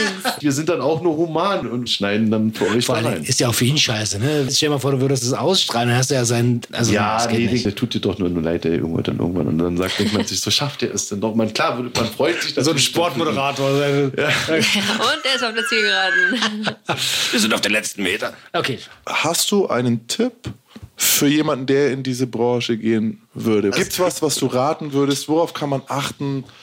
Mit all der Erfahrung, die du hast. Ich meine, du hast bestimmt Leute sowas von auch scheitern sehen, abkacken sehen, schreckliche Fehler machen sehen. Also das Beste würde ich schon mal sagen, äh, lasst euch nie in irgendeine Schublade drücken. Ja, zum Beispiel bei den Mädels gibt es natürlich immer schnell welche Manager, die der Meinung sind, sie wüssten jetzt genau, was der richtige Style ist und dies und das und jenes und was jetzt besonders gut ankommt. Macht erstmal euer eigenes Ding. Findet euch erstmal in der Branche, im Markt. Findet euch auch damit ab, dass das vielleicht auch zwei, drei Jahre dauern kann und man auch vielleicht danach vielleicht feststeht, dass es nichts für einen ist oder so. Ja. Man muss eins dazu sagen, es ist ein gesellschaftlicher Ausschluss. Ja? Also du machst diesen Ja. Job und du bist eigentlich im Grunde genommen nicht mehr wirklich tragfähig. Also ich kann da jetzt nur aus meiner Perspektive reden. Ich habe auch über Corona versucht, mir mal einen Nebenjob zu besorgen. Es war auch wirklich nötig. Ich musste auch, weil ich auch in Schwierigkeiten gekommen bin. Also tatsächlich war erstmal wichtig, ich brauchte einen Wechsel von der privaten in die gesetzliche Krankenkasse, weil die versucht haben, mich da schon wieder so ein bisschen ungefragt Hochzustufen. genau. Und von 100 Bewerbungen ähm, habe ich Absagen 100. So, was hast du denn dann gemacht? Ich glaube, im ersten Anlauf war ich ein bisschen zu sehr überzeugt von mir. Ich habe ja noch einen Bachelor mit Schwerpunkt Betriebswirtschaft. Und habe gedacht, ich könnte da irgendwo ansetzen, so Account Management oder vielleicht so leichte Buchhaltung, dadurch, dass ich meine Einnahmenüberschussrechnung und so alles auch schon die letzten 10, äh, 15 Jahre selber gemacht habe, auch diese ganzen Bilanzierungssachen und so.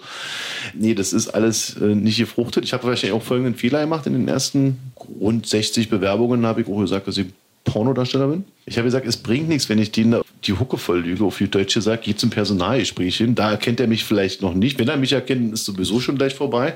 Ähm, aber wenn er mich nicht erkennt und dann später irgendeiner von den anderen Leuten, das ist schon mal nicht der richtige Anfang Ja, ist von. Arbeit. Ja, Also, da du wolltest gerade sein. Ja, ich wollte einfach gerade sein. Außerdem habe ich mir gedacht, komm, wir sind hier in Berlin. Wir haben das Jahr 2021. Das klingt irgendwie vielleicht naiv, aber Nee, ich hätte es auch gedacht. Wie ist es überhaupt dazu gekommen? Ursprünglich hätte ich schon 2014 mit der Jobsuche nochmal anfangen sollen, nach meinem Studium. Ja. Ist aber dann doch alles anders gekommen, vor allem weil ich international viel gebucht worden bin, dies, das, jenes nie gesehen und ich dann gesagt habe, okay, pass mal auf, ich kann jetzt entweder hinterm Schreibtisch sitzen oder ich fliege jetzt hier ein bisschen durch Europa und mache hier mein Ding und irgendwas wird schon kommen. Ja, ist jetzt eine einmalige Gelegenheit für mich, war auch so. Ich war in Budapest, in Barcelona, in Amsterdam, habe da teilweise in 14 Tagen 10 Sets abgedreht, die habe ich selber komplett organisiert, das Apartment, allen drum und dran. Und dann habe ich da jeden Tag eine schöne Dame bekommen oder mir bestellt und organisiert und dies und das und gemanagt und so.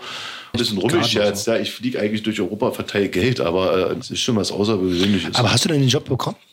Nee, ich habe nicht einen einzigen Job bekommen. Ich habe es dann aufgegeben, nachdem ich einen längeren Versuch gestartet habe, wo ich in einer Umzugsfirma über Telefon ja, Umzüge verticken wollte unter einem Pseudonym. Was dann auch dazu führte, dass man dann gesagt hat, nee, man hat Angst, dass das Betriebsklima darunter, das Teamklima darunter Wow. leidet, weil man auch viele weibliche Damen da am Start hat und so weiter und so fort. Ähm, es gab auch von den anderen so mindestens fünf, die gesagt haben, wir finden es ganz toll und so. Wir würden dich auf jeden Fall, mir ist es als Personalerin scheißegal, hat die eine auch schon gesagt, ich schlage dich jetzt hier dem Vorstand vor, dies, das, jenes. Keine Chance. Ich nehme das auch niemandem übel. Und da bin ich dann auch, wo ich sage, okay, Leute, ich bleibe jetzt im Augenblick in meiner Welt. weil da bin ich in Anführungsstrichen wer. Und außerdem habe ich immer gesagt, ich mache diesen Job so lange, bis einer kommt, von dem ich überzeugt bin, dass er ihn genauso gut macht wie ich oder besser sogar. Geil. Ich habe diesen Weg irgendwann auch gewählt. Ich habe ihn dann irgendwann gefestigt. Es führte auch während des Studiums bei mir zu so einer komischen Situation. Ich traf ja nun junge Menschen, irgendwie so fünf, sechs, sieben, acht, neun oder zehn Jahre jünger. Und die hatten teilweise so die Einstellung, äh, dass Karriere nur in einem großen Unternehmen geht und Karriere nur auf schnellsten Wege und irgendwie Dorfnasen. Na, ich gesagt, da sieht erstmal zu, dass ihr in Anführungsstrichen, ich meine es nicht böse, Scheiße fressen, damit ihr wisst, wie es schmeckt, ja. Weil dann wisst ihr, was ihr nicht haben wollt. Ja, genau. Ist so, man muss erstmal viele Sachen machen, die man nicht so toll findet, um Genau. überhaupt zu wissen, was einem Ja, gefällt. man muss vor allen Dingen erstmal Sachen machen und man wird automatisch an Dinge geraten, die einem nicht gefallen. Aber man muss auf jeden Fall mal Sachen machen. Mal rausgehen, ein bisschen was erleben. Und dann erlebst du Und schon es genug muss auch Scheiße. mal was schief laufen im Leben. Es, nicht, es muss, es darf auch was Ja. schief laufen. Aber es darf auf jeden Fall nicht sein, dass einem die Dinge, die einem vielleicht im Leben schief gelaufen sind oder passiert sind, dass einem die auf die Füße fallen, weil irgendein Personaler dann über dich urteilt, ob du in Zukunft dafür fähig bist oder nicht. Ja. Also um das mal wirklich auf den Punkt zu bringen, ich habe äh, 70 Prozent Umsatzeinbußen gehabt. Also, es war eine Katastrophe. Corona hat jede Branche gefickt. Dieser gesellschaftliche Ausschuss, wir haben das hier sehr oft thematisiert, weil die Nina hat hier in der Sendung aufgemacht, was sie macht, nämlich als Domina arbeiten und hat ja damit auch so was riskiert. was ne? riskiert. Natürlich. Ja, ja, was riskiert. Auf der einen Seite wirfst du dieses äh, normale, Normalo-Leben weg für Ehrlichkeit, Mhm. für Offenheit, für dein wahres Ich. Auf der anderen Seite, ähm, ja, riskierst du auch, dass sich Leute von dir abwenden, dass Leute vielleicht mit dir nichts mehr zu tun haben wollen.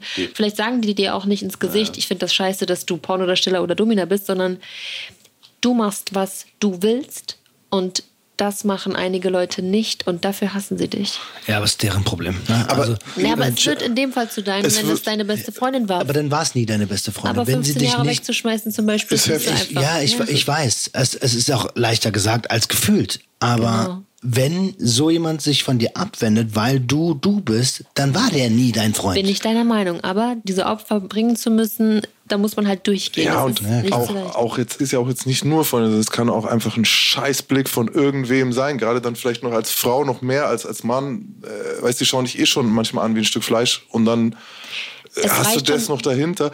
Aber ist es nicht gerade so ein bisschen ein Wandel, wenn wir jetzt jemand anschauen wie Sascha Grayman? Wenn wir jetzt gucken, die hat wahrscheinlich eine Million Instagram-Follower, oder? Also die wird, die ist Millionärin. Ja, die ist safe Millionärin, so, ne? Also gibt es nicht auch die Option, jetzt damit irgendwie Ja, genau. Also da müssen wir jetzt tatsächlich bei dem Bereich mit dem schnellen Geld und so, das ist äh, wie in den 90ern oder auch in den Millenniumsjahren, verdammt vorsichtig sein. Es gibt eben tatsächlich ein paar wenige Mädels, die aus, fast schon möchte man jetzt so sagen, fast aus unerklärlichen Gründen, ja, massiv Kohle machen. Ich sage es jetzt wirklich, wie es ist. Die treffen einfach gerade den Geschmack der Customers, der wirklich breiten Masse da draußen. Diese Customers, die fahren jetzt gerade derzeit auf ein bestimmtes ähm, Modell zum Beispiel ab und äh, da muss man wirklich extrem aufpassen. Ähm, es ist nach wie vor nicht leicht, irgendwie mal eben so seine Kohle zu machen.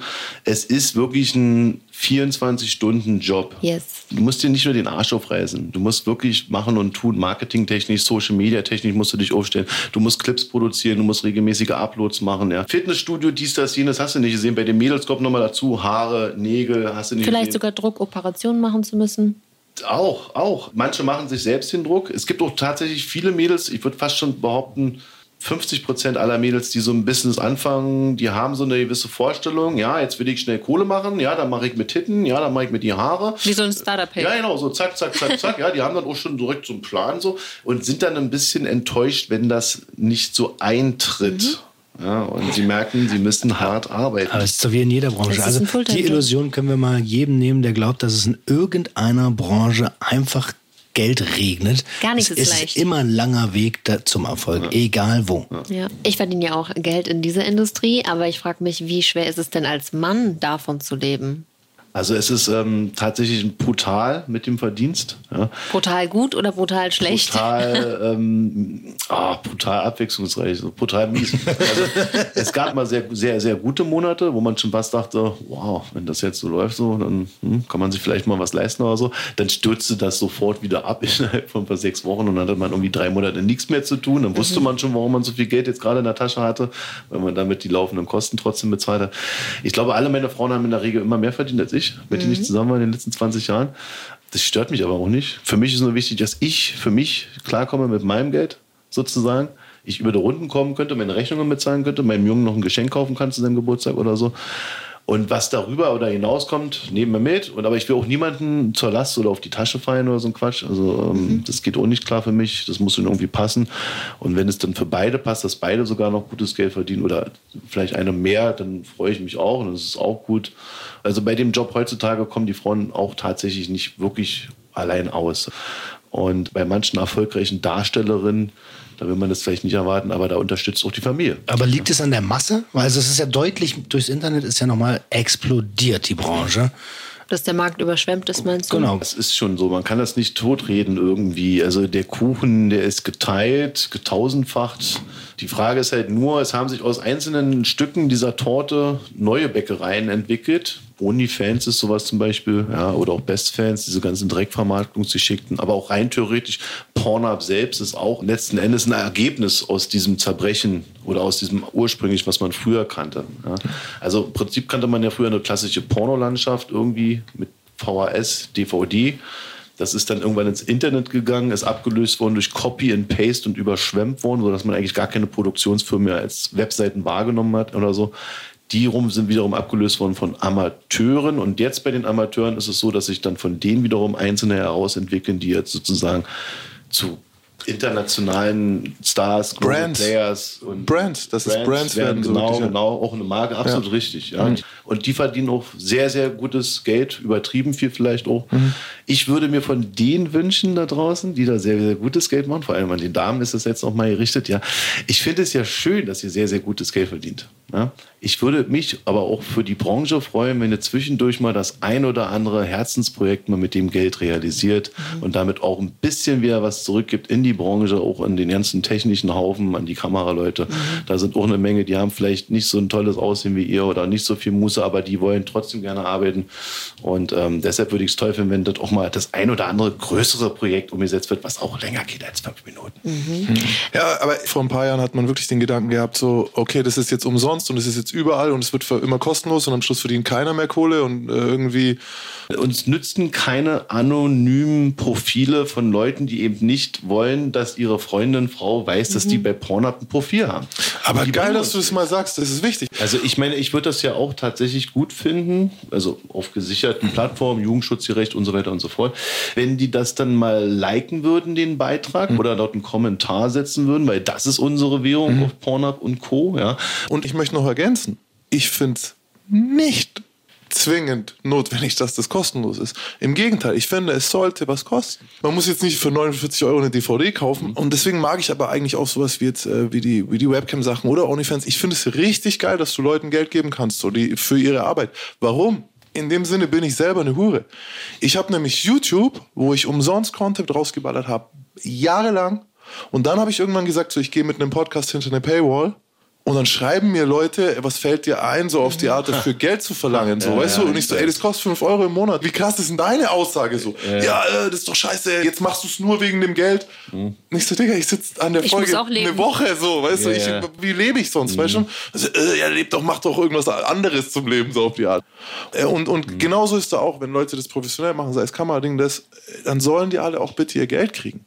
Und da können wir uns doch in der Mitte treffen. Also holt euch da mal ein Abo, zahlt für Pornhub, kauft mal einen Film von einer Darstellerin, die ihr gut findet. So ist doch vollkommen in Ordnung. Ja, Schreibt rein, was ihr da wollt und nicht immer nur dieses übliche, in Anführungsstrichen, Geplänkel und der Versuch, mit der Darstellerin selbst in Kontakt treten zu dürfen. Das ist so, das für ist mich als Pornograf, in Anführungsstrichen, ich will was, was zeigen, was da irgendwie da draußen irgendwie zu irgendwas führt, hoffentlich. Aber das zeigt doch auch, wie Sexualität hinter verschlossenen Türen läuft. Also die Wertschätzung für die Arbeit, die es ja dann doch ist, geht dabei flöten. Pornografie ist Kunst. Sie wird zwar begründet als Nicht-Kunst, weil es angeblich jeder machen könnte.